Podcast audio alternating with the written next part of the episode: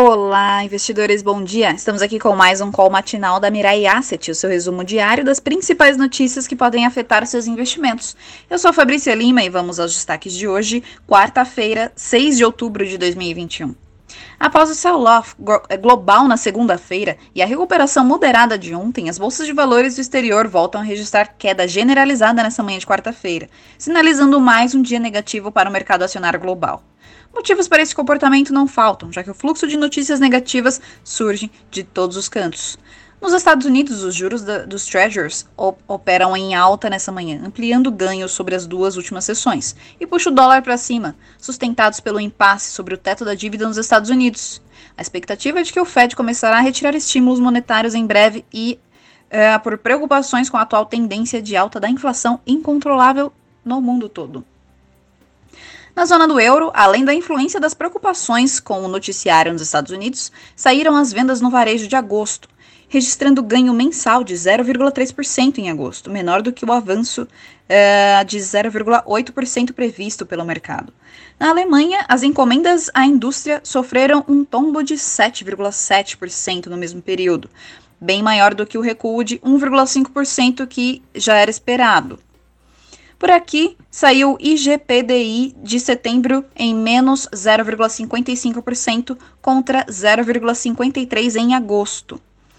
Saiu também as vendas no varejo de agosto no Brasil, com queda de 4,1% na comparação anual, 3, menos 3,1% sobre julho e acumula alta de 5,1% no ano e de 5% no acumulado em 12 meses. E ainda hoje sai a produção total de veículos de setembro pela Anfeva. Anfea. Nos Estados Unidos saem as projeções da ADP para a criação de vagas de trabalho para o setor privado e estoques semanais de petróleo.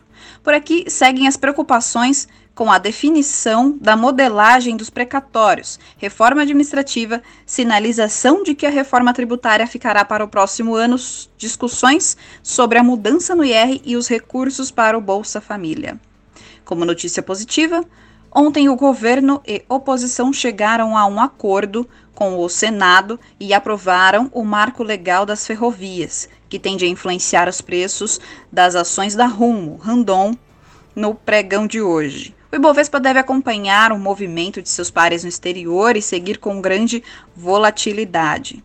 Vamos agora aos principais índices de commodities. O Ibovespa ontem teve um aumento de 0,06% no fechamento, chegando a 110.457 pontos. O dólar, um aumento de 0,71%, a R$ 5,48. S&P 500, um aumento de é, 1,05%. Selic, o acumulado no ano, fica em 2,60%.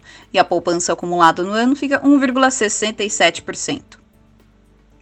Na Ásia, as bolsas de valores fecharam mistas, com o Nikkei em menos 1,05% e Xangai fechada por conta do feriado. Na Europa, as bolsas abriram em queda, com Londres em menos 1,73%, Alemanha em, do, em menos 2,16% e França com uma queda de menos 2,10%. Nos Estados Unidos, os futuros das bolsas de valores abriram em queda, com Dow Jones em menos 0,96%, S&P em menos 1,12% e Nasdaq em menos 1,26%. O Ibovespa Futuro abriu em menos 1,35%. O dólar abriu em mais 0,57% a R$ 5,50 hoje. Petróleo WTI é, abriu em uma queda de 0,47% é, chegando a 78 dólares e 55 é, o barril. Petróleo Brent em menos 0,35%, chegando a 82,24 dólares o barril. E o minério de ferro, Porto de Qingdao, é, está estável a 116,58 dólares a tonelada. E esses foram os destaques de hoje. Espero que vocês tenham um ótimo negócio e um ótimo dia. Até mais.